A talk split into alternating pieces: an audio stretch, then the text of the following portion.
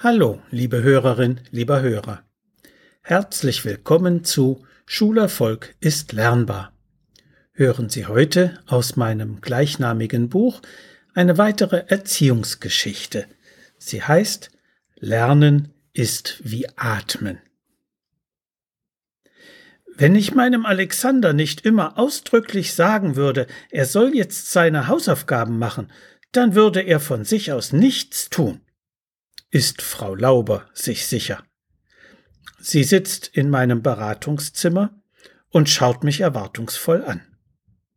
Von sich aus würde er nichts lernen. Wie mache ich ihn nur selbstständiger? Das ist eine Frage, die viele Eltern bewegt. Sie wollen, dass ihre Kinder alle Pflichten in Bezug auf die Schule erfüllen, ohne dass man sie dazu auffordern muss ein Anliegen, das natürlich verständlich ist.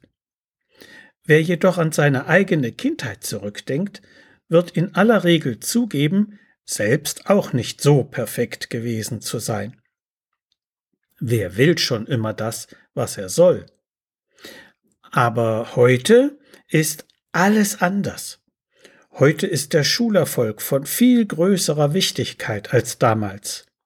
Die Sorge darum bringt Eltern immer wieder dazu, die Verantwortung für das Lernen ihrer Kinder zu übernehmen. Aber kann das funktionieren? In der Tradition der nordamerikanischen Indianer gibt es für Kinder weder Lob noch Belohnungen, wenn sie etwas gelernt haben. Solcher Ansporn ist überflüssig für sie, denn der Fortschritt im Wissen und Können war Lohn genug, erzählte der Lakota-Medizinmann Luther Standing Bear in einem Buch.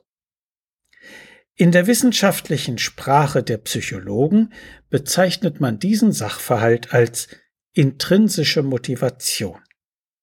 Der von innen heraus wirkende Anstoß zu lernen ist uns Menschen angeboren. Denn wir sind, um als Art in der Natur zu überleben, auf unsere Lernfähigkeit angewiesen.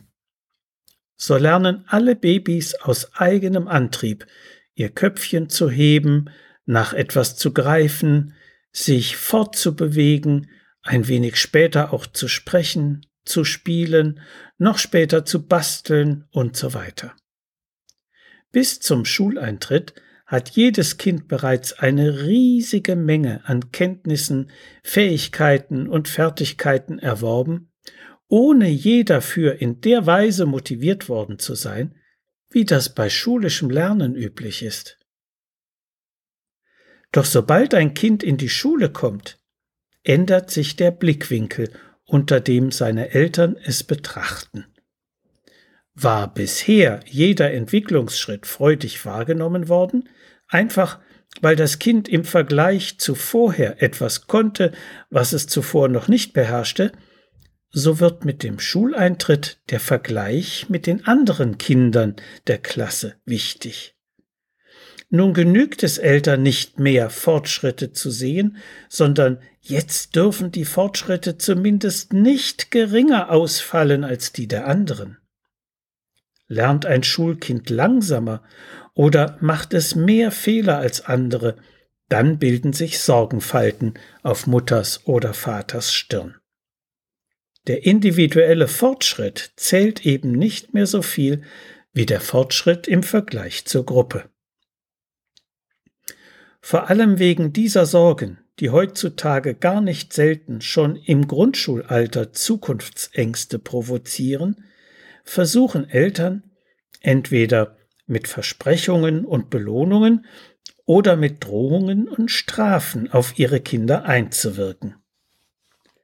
Lehrerinnen und Lehrer nutzen anfangs häufig Stempelbildchen oder Smileys, um Anerkennung zu dokumentieren, bis später schließlich die Noten an ihre Stelle treten.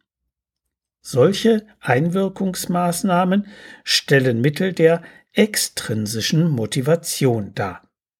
Wenn der innere Antrieb nicht ausreicht, wird eben von außen motiviert. Wie es jedoch die weisen alten Indianer schon wussten, Extrinsische Motivation ist nicht der Weisheit letzter Schluss, denn wo kein eigenes Interesse an einer Sache besteht, wo sie nicht meine Sache ist, kann allenfalls ein geringes Maß an Eigenaktivität entstehen. Lernen ist aber grundsätzlich ein eigenaktiver, selbstgesteuerter Prozess. Jeder Eingriff von außen birgt die Gefahr in sich, den Lernprozess zu stören. Der längst pensionierte Freiburger Grundschulrektor Rolf Robischon hat bereits vor rund 30 Jahren ein Unterrichtskonzept entwickelt, das dem Prinzip der intrinsischen Motivation entspricht. Er hat es in seinem mittlerweile leider vergriffenen Buch Lernen ist wie Atmen dargestellt. Er lobt und tadelt seine Schüler nicht, sondern bietet ihnen lediglich Lernanregungen und begleitet sie einfach beim Umgang mit ihren Lerngegenständen. Dass sie Fehler machen, versteht sich von selbst, denn Fehler gehören unabdingbar zum Lernen dazu. Sie sind Schritte auf dem Weg der eigenen Entwicklung. Und er hat die Erfahrung gemacht, Zitat, Kinder, die nicht unter Druck stehen, die nicht Angst haben oder am Arbeiten behindert werden, tun viel mehr, als ich ihnen vorschlage. Zitat Ende. Wenn ein Kind anfangs nichts tut, dann lässt er es, weil er weiß, dass hinter dieser Weigerung Gründe stecken und dass sie vom Kind aufgegeben wird, wenn es merkt, dass kein Zwang erfolgt. Doch Eltern fällt es meistens sehr schwer, die nötige Gelassenheit aufzubringen, um ihr Kind beim Lernen in Ruhe lassen zu können. Sie möchten ihm negative Erfahrungen ersparen, zum Beispiel die der Strafarbeit, des Nachsitzens, der schlechten Noten oder des Sitzenbleibens, weil nicht jede Lehrerin wie Rolf Rubischon arbeitet. Aber wie ist das bei kleinen Kindern und der heißen Herdplatte? Muss sich nicht jeder Mensch mal die Finger verbrannt haben, um die Bedeutung von Vorsicht heiß verstanden zu haben? Bei Schulkindern ist das nicht anders. Aus eigenen Erfahrungen lernt jeder Mensch am meisten. Der berühmte Entwicklungspsychologe Jean Piaget sagte einmal, Wer einem Kind die Lösung eines Problems sagt, betrügt es um seine eigenen Erfahrungen. In der lerntherapeutischen Beratungsarbeit begegnet es mir immer wieder, dass Schulprobleme gerade dadurch entstehen, dass sich Erwachsene mehr als angemessen in das Lernen eines Kindes einmischen.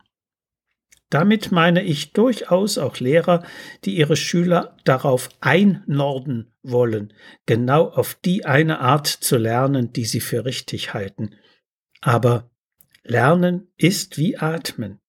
Jeder muss es für sich und auf seine Weise tun.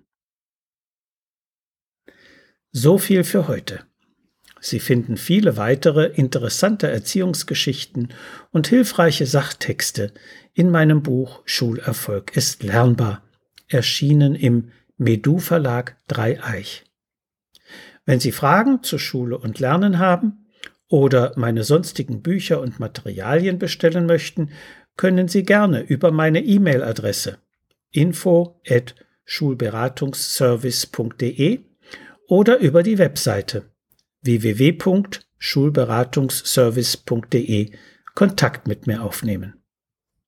Alles Gute und bleiben Sie gesund.